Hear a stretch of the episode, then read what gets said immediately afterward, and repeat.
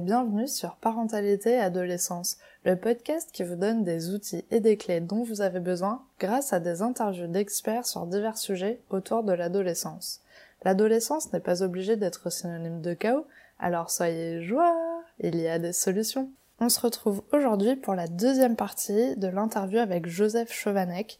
Je vous invite à aller écouter la première partie si ce n'est pas déjà le cas. Alors Joseph Chovanec, pour rappel, est philosophe, écrivain français et voyageur, autiste et militant pour la dignité des personnes autistes. J'espère que cette deuxième partie vous plaira et je vous souhaite une très bonne écoute. Et du coup, toutes ces expériences vous ont permis en fait d'apprendre finalement les compétences sociales pour s'intégrer, on va dire, à la société.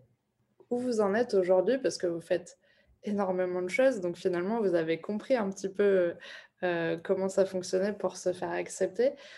Est-ce que vous pouvez un petit peu nous en parler? Ah, je, pense qu'il ne faudrait surtout pas croire que je sois une sorte de modèle de réussite sociale. Ce n'est pas vrai. Hein. Et, sans entrer dans le détail, parce que euh, je ne veux pas faire de jérémiade, hein, on peut le résumer par une sorte de petite boutade. Hein. Il faut le prendre de façon rigolote. Hein. C'est mm. pas, c'est un ton tragique. Euh, je peux dire que je suis très vraisemblablement le seul ancien conseiller ministériel de France qui ne sache pas faire un nœud euh, de cravate, qui ne soit jamais allé chez le coiffeur, qui ne sache pas conduire une voiture et qui ait vécu chez ses parents jusqu'à leur décès. Euh, enfin, mm. récent d'ailleurs. voilà. donc, voyez, on peut le, tourner un peu euh, de façon badine. Hein. Donc, à, certains égards, euh, oui, j'ai appris à faire des choses, euh, j'ai pu apprendre à voyager, mais à d'autres égards, je, reste assez nul, quoi, hein, en termes mmh. d'inclusion sociale.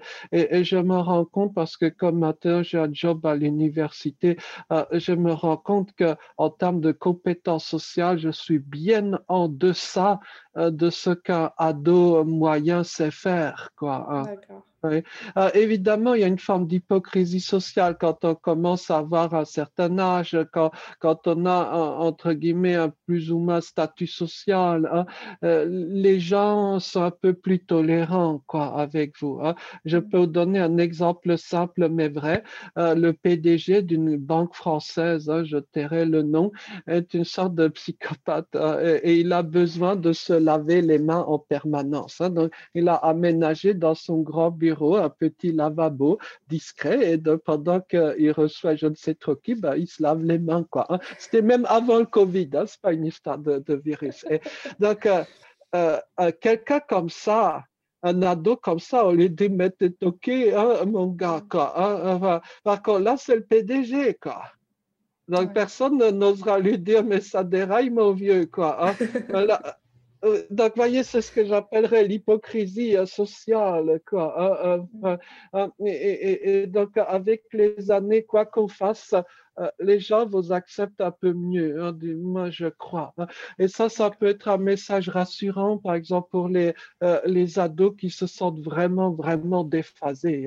Et et si j'ose dire, il y, a, un deuxième message rassurant que j'ose dire, euh, j'essaye de dire à, par exemple des, jeunes euh, que, je croise et je leur dis que d'après des études, euh, les, les, jeunes qui sont les plus populaires au lycée, par exemple, ont souvent la, la suite de vie la plus difficile, voire misérable.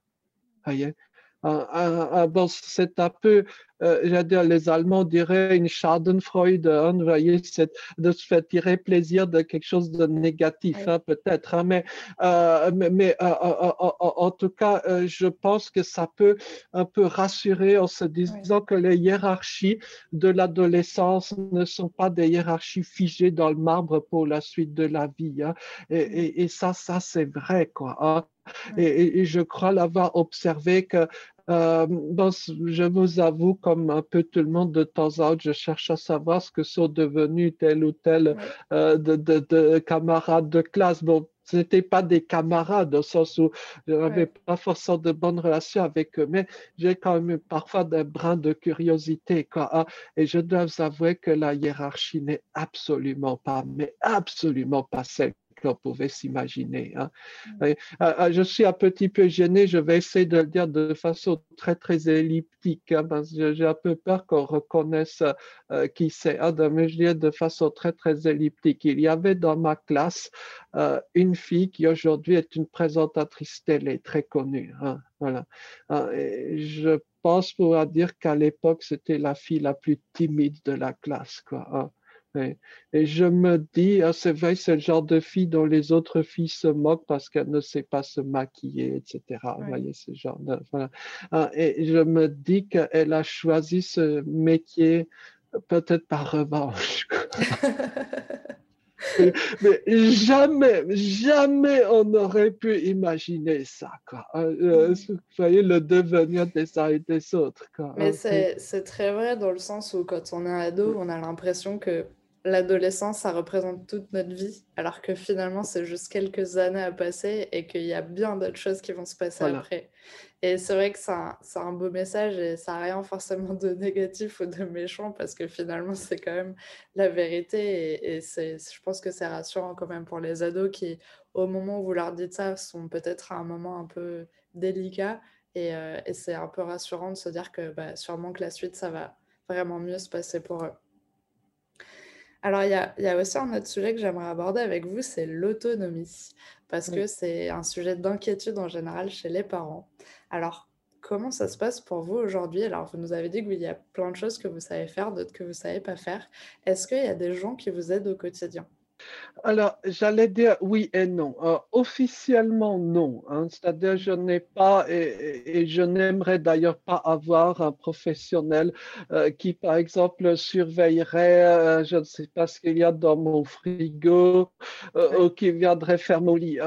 ça, je, je, ne veux pas. Peut-être que je suis un peu rebelle à ce niveau-là, mais il y a une forme, d'intimité qui, qui, qui m'est particulière cher. Quoi. Enfin, euh, c'est d'ailleurs pour cela que euh, je, n'ai jamais accepté, euh, et ça c'était des luttes assez homériques, je n'ai jamais accepté que des journalistes, par exemple de la télé, viennent filmer chez mes parents ou chez moi. Hein, et, ils étaient insistants. Hein. bon, bref, ça c'est juste comme ça pour dire. Hein. donc, non, il n'y a pas de professeur qui m'aide au sens euh, formelle. Ceci étant, il y a plein de gens qui, de façon informelle, euh, m'aident. Et je me rends compte à quel point, d'une certaine façon, mais c'est quasiment positif, hein, je suis dépendant des autres. Ben, un peu comme tout le monde finalement. Hein. tout le monde est très dépendant des autres. Hein. Euh, je crois que ni vous ni moi ne savons produire de l'électricité. Il y a quelques qui produit l'électricité pour nous. Quoi. Ah, voyez, un exemple. Hein, par exemple, pour faire nos vêtements, bah, j'avoue, je ne sais pas faire hein, des vêtements de A à Z, mais il y a quelqu'un qui sait faire. Quoi. Hein, enfin, c'est la société humaine, tout simplement. Hein. Et donc, très concrètement, dans mon petit cas, il y a par exemple des responsables d'associations qui m'offrent des vêtements. Quoi. Mm. Parce que voyez, j'ai du mal à aller dans un magasin et à acheter, que sais-je, un pull. Et, donc, lors des conférences, quand, mettons, mes pulls mon manteau devient trop dégueulasse, il y a toujours un bon samaritain ou une âme charitable qui, qui m'offre euh, ce qui manque, quoi. Euh, bon, oui, c'est un peu bête, mais, mais ça joue, quoi. Hein, voyez? Euh, et, et, ça peut se passer à bien des égards. Hein. je n'ai pas de voiture, donc bon, je peux voyager en train, mais pour certains trajets, c'est très embêtant. Heureusement qu'il y a des gens qui viennent m'aider. Hein. Mm. Voilà. Euh, il y a aussi des gens qui, euh, euh, c'est très touchant, je trouve ça extrêmement touchant. Il y a des gens qui se soucient de, mes finances, quoi. Hein. Mm. je, mes finances sont équilibrées, hein, Dieu merci. Hein. mais je trouve extrêmement touchant et, et qui est des gens sincèrement, qui, qui s'en soucient, quoi. Hein. Je, je, trouve ça vraiment euh, très gentil, très touchant de leur part. Hein. Donc, euh, oui, il y a des gens bien dans la société, j'en suis convaincu. Euh, bien sûr, on, on, a tendance à retenir les gens mauvais ou les. Voilà, ça existe, hein, il y en a, c'est clair. mais il y, a, il y a des gens bons, quoi. Et, et, et, et j'allais dire, ça, ça va nous faire retomber dans le, les moments un peu ados, quoi. Les gens bons, on les rencontre parfois là où on ne s'y attendait pas. Hein. Et je pense pouvoir vous donner un souvenir. Hein. Euh, c'est peut-être un souvenir un peu vieillot, hein, mais, euh, mais je, je, crois que c'est important. Euh, c'est une petite bombe, peut-être on peut dire, une petite révélation. il y a quelques années, j'avais entretenu une correspondance avec Diffoul. Vous voyez et de, de, Skyrock. Je ne sais absolument pas s'il est toujours sur Skyrock, si la radio existe, je, je n'en sais rien, à vrai Hein. Euh, eux me demanderaient comment, euh, bah, a priori, on n'est pas du même monde. Hein, hein, voilà. Simplement, il était curieux de découvrir l'autisme et il mhm. m'avait écrit.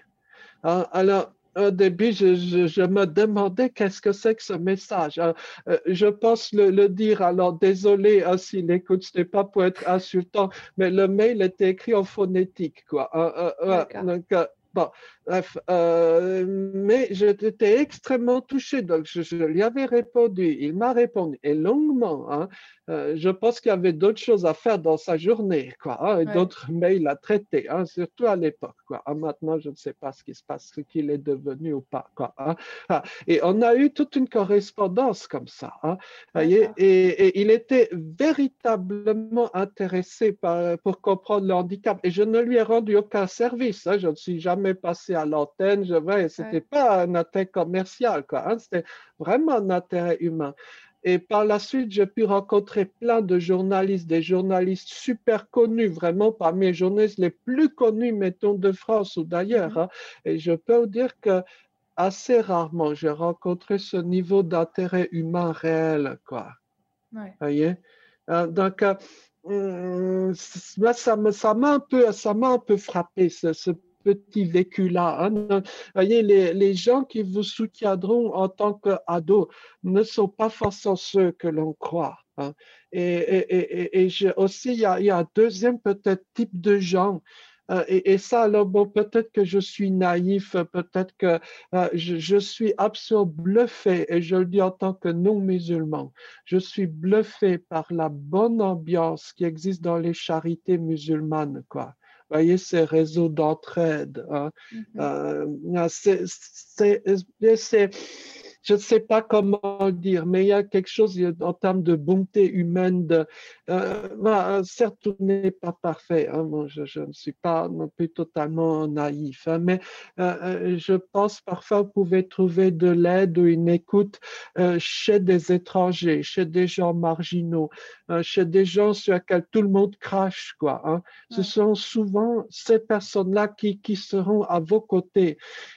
certes, ça dérape parfois, hein, parce que ils ont parfois des idées, euh, comment dire, euh, pas forcément recommandable, ça existe aussi, quoi. Hein, mais euh, finalement, en termes d'écoute attentive, vous l'obtiendrez plus facilement chez les gens marginaux que chez les gens mainstream. Hein. Euh, et c'est un conseil que parfois je donne à, mettons, des, ados ou de, de, des enfants, même parfois autistes.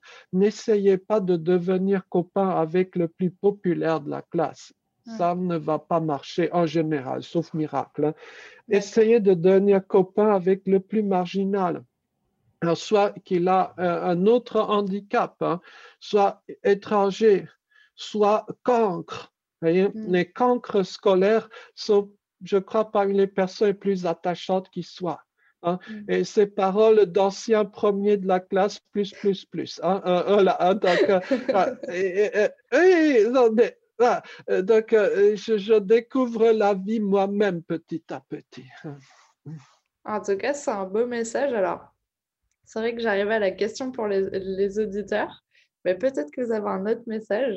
Alors, est-ce que vous avez un message que vous avez envie de transmettre aux parents qui nous écoutent aujourd'hui? Oui, euh, peut-être même quelques petites réflexes qui peuvent paraître peut-être choquantes, hein, mais bon, je, je, euh, je, ne les dis pas tout à fait gratuitement hein, et je ne les dis pas pour être populaire. Hein. Je sais très bien ce qu'il faut dire pour être populaire. J'ai été gratte-papier ou rédacteur pour homme politique pendant des années. Je vois un peu comment cet univers-là marche. Voilà.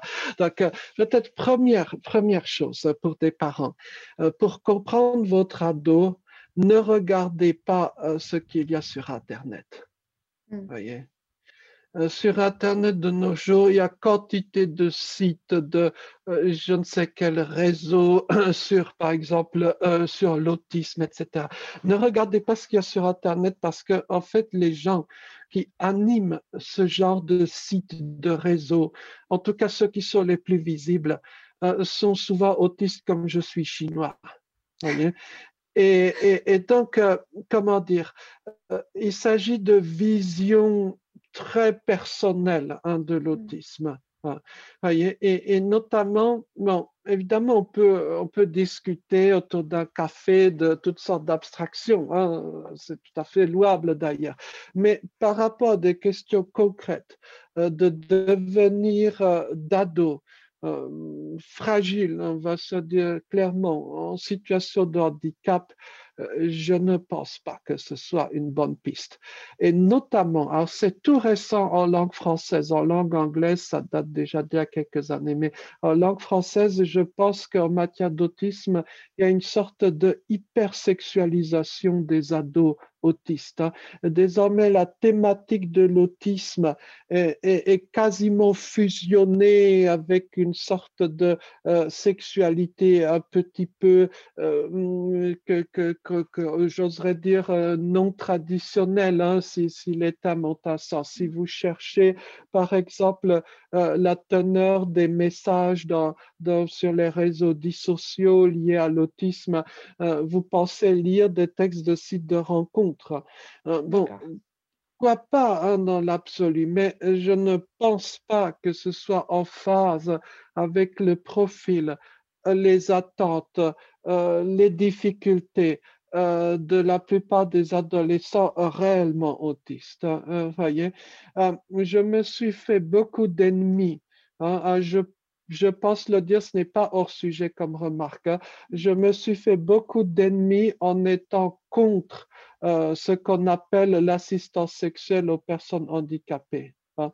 Euh, pourquoi? Je ne suis pas contre pour des raisons, on va dire, de morale, de je ne sais quoi. D'ailleurs, je ne suis pas dans une quelconque tradition religieuse, hein, euh, que mm-hmm. les choses soient dites. je suis contre à cause des dégâts que cela peut causer euh, sur des ados notamment fragiles, etc. On ne peut pas mettre dans le même sac, à cet égard, une personne, par exemple, en fauteuil roulant, euh, paraplégique, de 40-50 ans suite à un accident, et un ado autiste. Voyez. D'accord. Euh, c'est pas possible, quoi. Hein. Et dans le cas de l'autisme, il, y, a des phénomènes qui rendent la situation tout à fait, euh, j'allais dire, vicieuse. Hein.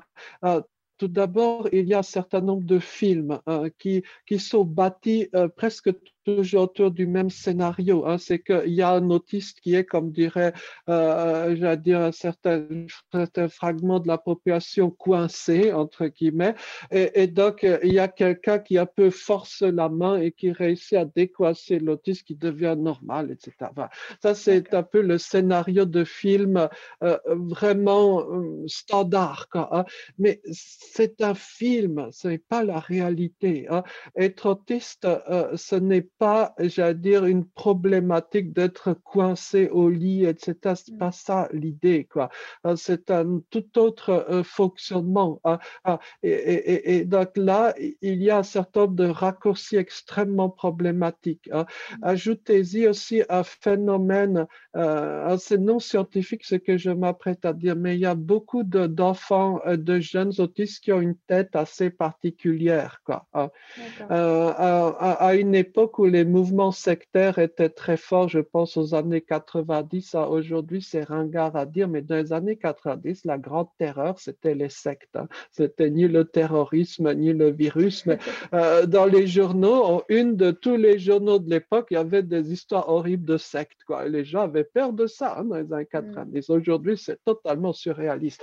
À, à l'époque, il y avait un certain nombre de mouvements sectaires qui traquaient, kidnappaient, attrapaient des, enfants autistes, des ados autistes. Et un certain nombre de pédophiles bien connus hein, étaient spécialisés, pardonnez le terme, dans des enfants ou ados autistes. Hein. Et je pense pouvoir dire l'anecdote. Vous savez qui est ou était Émile Louis euh, le fameux chauffeur de car euh, pédophile, etc. Hein. Donc, euh, il, se trouve par les hasards du militantisme que je connais une jeune femme qui était dans le quart d'Émile Louis, quoi. Hein, et qui le connaissait donc. Et donc, elle m'a dit qu'Émile Louis, il cherchait uniquement des petites filles ayant un certain visage, quoi. Hein. Mm. Euh, il n'en était peut-être pas conscient lui-même, mais en fait, c'était une sorte de visage type d'enfant autiste, quoi. Vous voyez, hein. Donc, euh, bon, euh, c'est pas totalement scientifique ce que je dis là, mais néanmoins, je pense qu'un certain nombre d'ados, d'enfants qui sont particulièrement à risque hein, mm. euh, de, de, pédophilie, ou, j'allais dire, euh, d'abus un peu, j'allais dire, de type cours de récré, hein, de collège. Hein, euh, vous voyez ce que je veux dire. Donc, je, je, suis extrêmement réticent hein, par rapport à cette tendance un peu de hypersexualisation de l'autisme et cette idée que, j'allais dire, par un certain nombre, on va dire, de euh, de, de, de, de moments libertins, l'autisme s'évaporerait. Quoi. Euh, euh, mm. non, ce n'est pas, ce n'est pas ça l'idée. Quoi. Un, autre point par rapport aussi en termes de, conseils pour parents, hein, ne restez pas seuls. Voyez.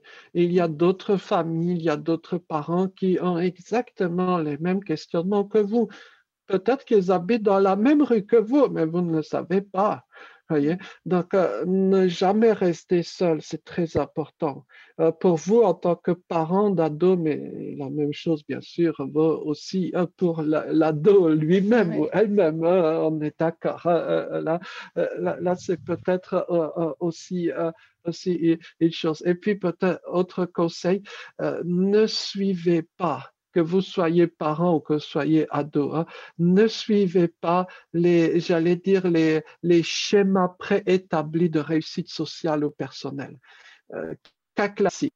Les parents se disent, là, mon ado est handicapé. Donc, il faut vraiment tout faire pour qu'il trouve du boulot. Jusque-là, je suis d'accord. Hein. Euh, ce que font les parents, c'est qu'ils regardent les scores d'insertion professionnelle étude par étude et ils trouvent, ah, le meilleur score, c'est par exemple, je, dis n'importe quoi, mais je ne suis pas loin de la vérité, euh, BTC, euh, je crois, vente ou marketing. Voilà. Et donc, ils disent, bon, ben voilà, toi, tu as du mal à trouver, ou tu auras du mal à trouver un job, ben fais ça, là, au moins, avec un peu de chance. Mais non, ça, c'est catastrophique comme calcul.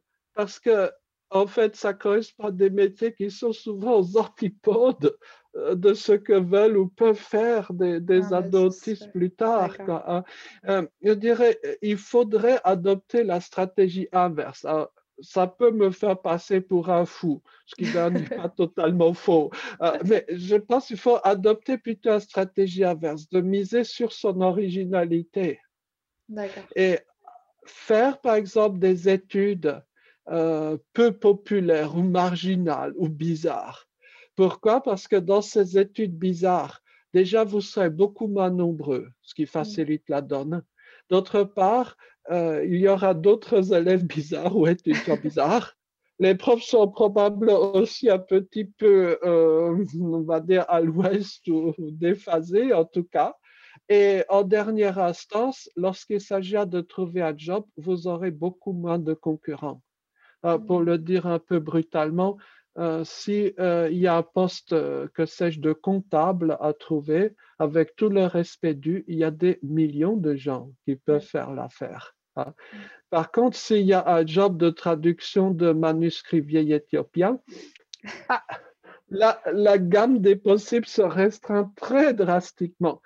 Et il est, fort probable que même si votre cravate est mal mise, même si bah, vous n'êtes pas dans les canons de la réussite sociale, eh bien, si vous savez faire l'affaire, vous aurez le job. Mm.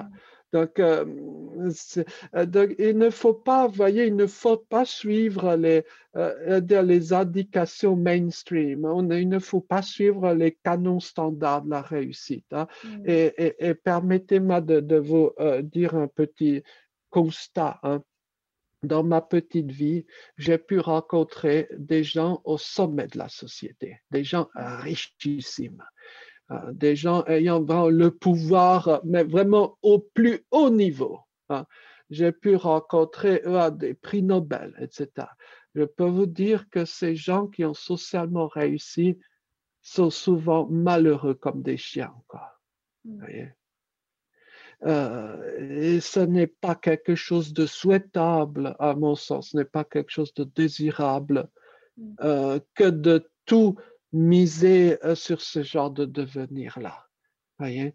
Euh, donc, euh, c'est ah, bon, le genre de choses qu'on entend dire régulièrement, mais il faut faire cette expérience soi-même, peut-être pour en être davantage convaincu. Quoi, hein. mm-hmm. ah, et, et, et, je me dis que peut-être des vies plus heureuses, hein, un terme vaste, bien sûr, mais euh, peuvent ne pas du tout correspondre à ce qu'on s'imaginerait être un standard de réussite sociale.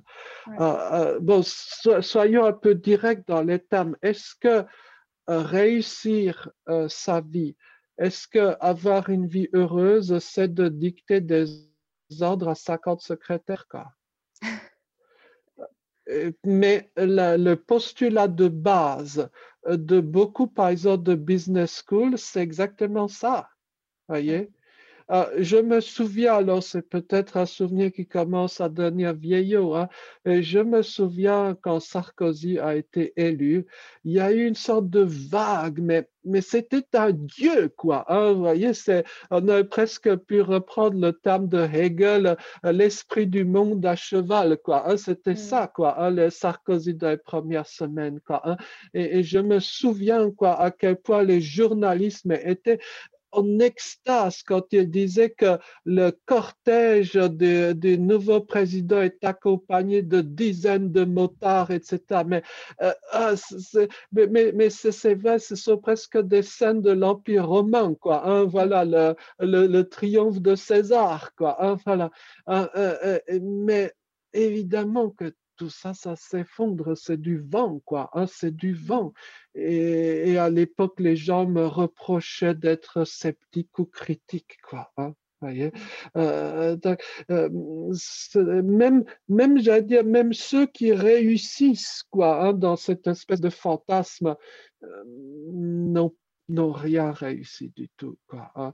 et, et ça serait plus de profiter euh, du moment présent et d'essayer d'être heureux au quotidien et de trouver un peu sa voie par rapport à ses compétences, à ses passions, plutôt que d'essayer de viser quelque chose euh, qui potentiellement nous rendrait malheureux.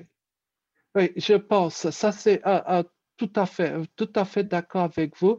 Et un deuxième peut-être point, alors là, c'est l'autiste qui parle. Là, c'est peut-être un peu plus controversé ce que je m'apprête à dire. Je ne pense pas que le bonheur ou que la réussite personnel, soit dans les relations sociales.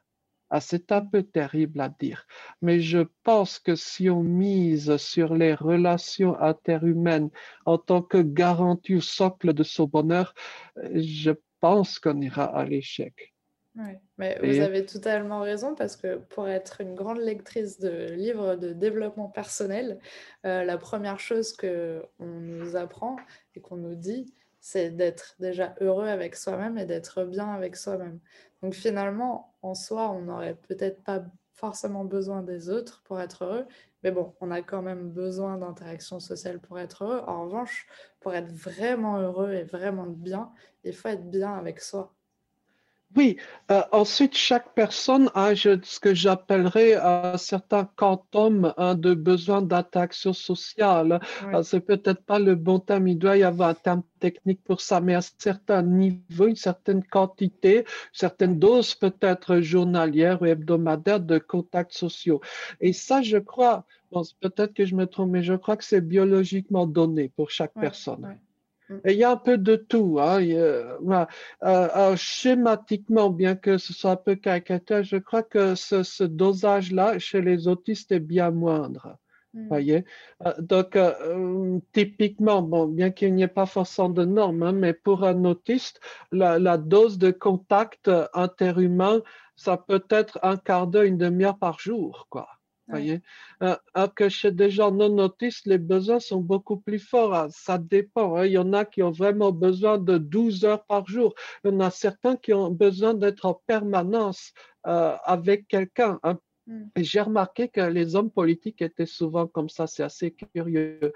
Mais euh, il n'y a pas plus malheureux qu'un homme politique tout seul dans son bureau. Hein. Il a besoin qu'il est constant quelqu'un donner des ordres, etc. Ça, c'est, euh, et ce n'est même pas une question de pouvoir, hein. c'est tout simplement pour ne pas être seul. Hein. C'est une sorte de vulnérabilité très profonde, très grave qui, euh, qui existe chez beaucoup d'hommes politiques. Bon, ça, c'est une observation personnelle. Quoi, voilà.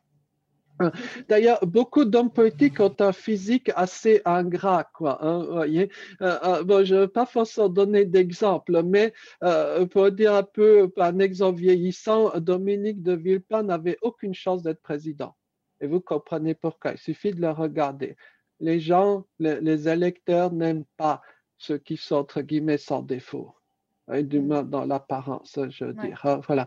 Euh, donc, euh, euh, ou alors pour reprendre un exemple israélien, Golda Meir, l'ancienne première ministre israélienne, je dis la phrase telle qu'elle, hein, je sais qu'elle n'est pas politiquement correcte, elle avait dit que la chance dans sa vie avait été d'être laide. Hein, et, il y a quelque chose de très profond hein, euh, dans, cette phrase. Hein, bref, euh, euh, ce, que, ce que je veux dire pour, pour revenir un peu au, propos, ce que je veux dire par là, c'est que si par exemple on n'a pas de gros besoins de quantum d'interaction sociale, on peut tout à fait trouver son bonheur, par exemple dans, dans, ses bricolages, dans ses collections, dans ses activités. Au sens le plus large, hein, il n'y a pas de...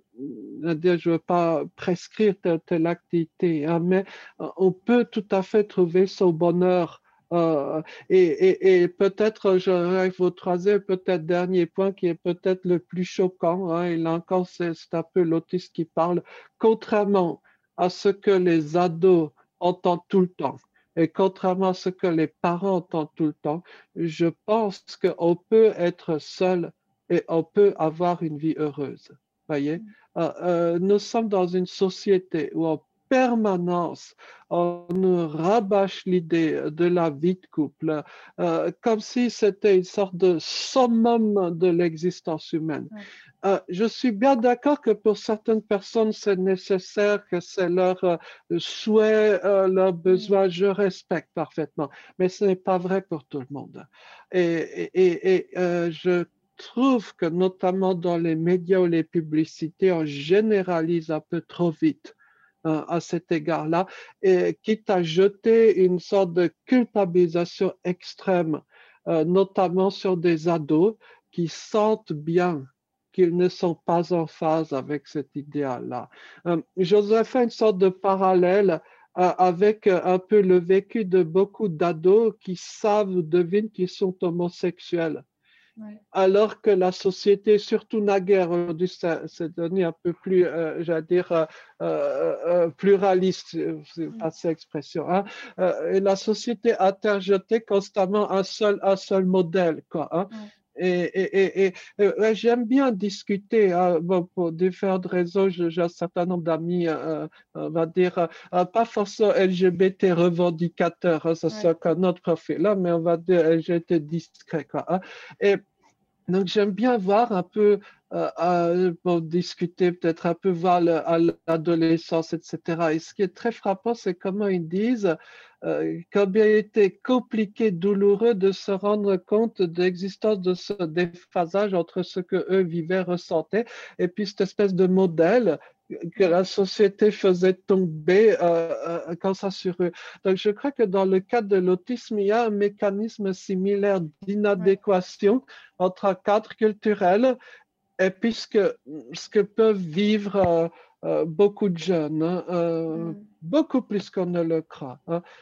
Bon, j'espère que je n'ai pas été trop provocateur ni trop bavard. je crois que si. Je trouve ça très intéressant et et ça donne à réfléchir surtout parce que finalement, euh, et je pense que c'est ce que, ce que vous dites régulièrement aussi dans, dans de nombreuses interviews, et je pense que c'est un peu le message que vous essayez de faire passer, c'est que finalement, être autiste, c'est plus un trait de personnalité que forcément un handicap dans la vie, et que par rapport en fait à sa vision, à ses valeurs, à qui on est, il y a plein de choses dans la société qui peuvent paraître finalement étranges alors qu'on n'a pas forcément, on n'a pas forcément de diagnostic ou de handicap.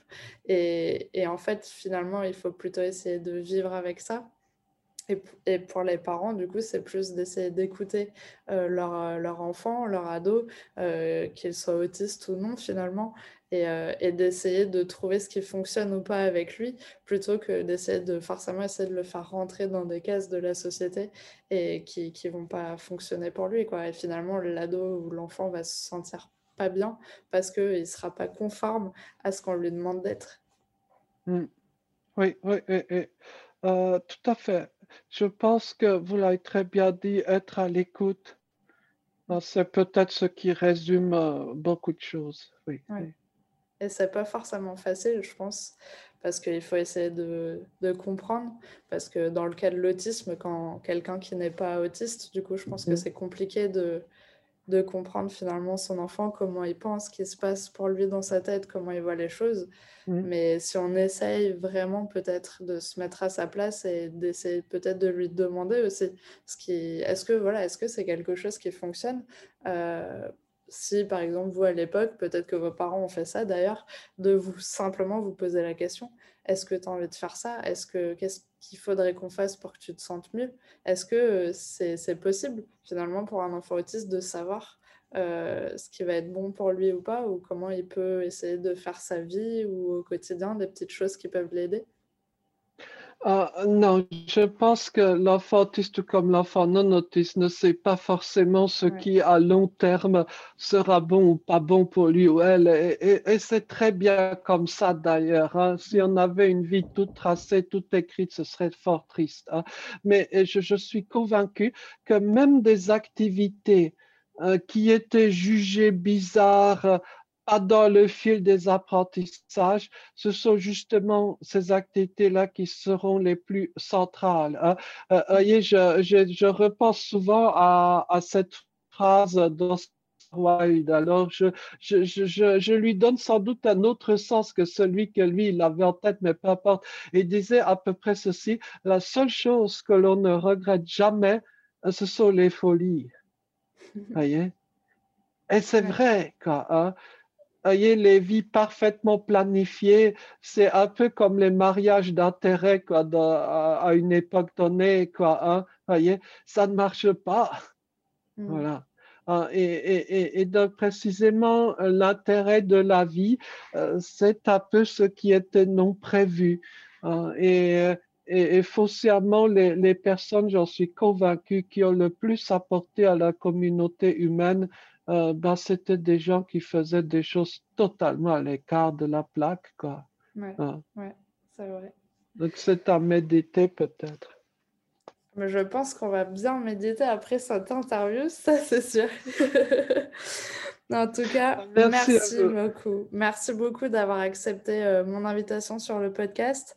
J'espère vraiment que ça pourra aider euh, des personnes autistes ou non à mieux comprendre finalement ce qui se passe pour vous et pour plein plein d'autres personnes et finalement moi, ça me fera aussi réfléchir sur pas mal de choses de la société, ma vision aussi des choses de d'autres personnes, des, des interactions qu'on peut avoir dans la vie, des rêves, des objectifs. Je pense que c'était vraiment une interview riche en, en beaucoup, beaucoup de choses. Alors, merci. Merci, merci à vous. Euh, merci pour votre patience et, et qui sait peut-être à de ces jours sur les routes du monde.